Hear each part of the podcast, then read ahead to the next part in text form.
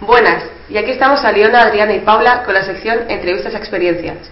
Hoy tenemos aquí a Rocío Fernández, recordando el día 25 de enero de aquel año 1999, cuando marcaron sus vidas algo que no nos ocurre a todos. He aquí empezamos con las preguntas. ¿Cómo comenzó todo y dónde? Todo comenzó como un juego, practicar la Ouija casi cada día acabamos enganchadas. Empezamos primero en casa de una amiga, otro día en casa de otra y así. ¿Con quién estabas? Éramos un grupo de amigas, entre 15 y 17 años. Íbamos juntas al mismo instituto. ¿Qué sucedió? Un día quedamos en casa de una de nuestras amigas.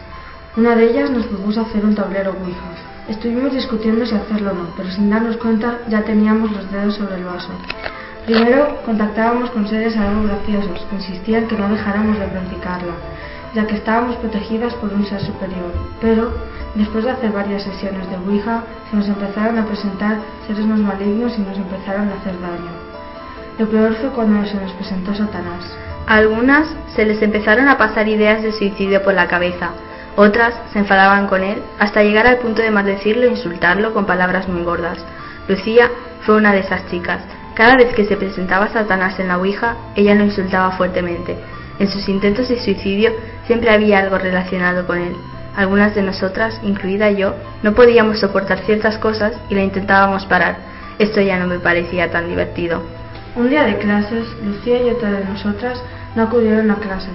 Nos enteramos que se fueron a una piscina olímpica abandonada. Se subieron a un antiguo soporte de trampolín y la otra chica dibujó un tablero Ouija. Como el maligno les dijo que morirían todos al cabo de un tiempo, Lucía trató de hacer un pacto con él.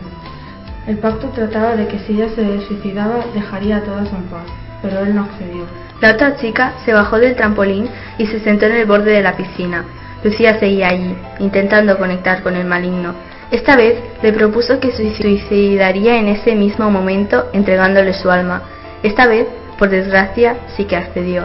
Ella se levantó, se puso en el borde haciendo la figura del ángel y dijo, este es un buen momento para morir como otro cualquiera. Ven a recoger mi alma, Satanás. Y se tiró. ¿Cuál era vuestra situación y por qué queríais hacerlo? Principalmente queríamos porque teníamos mucha curiosidad.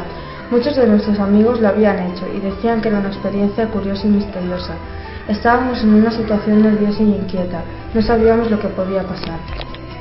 Después de todo, ¿te has quedado traumada? ¿Has tenido pesadillas? Pasado un año ya estaba mejor, pero la idea de perder a una de mis mejores amigas me ha dejado marcada de por vida.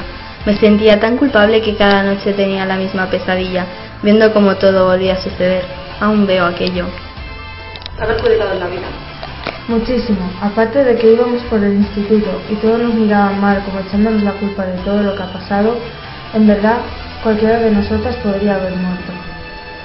¿Volverías a repetir? Tengo por seguro de que no, ya que todo empezó como un juego y acabó matando.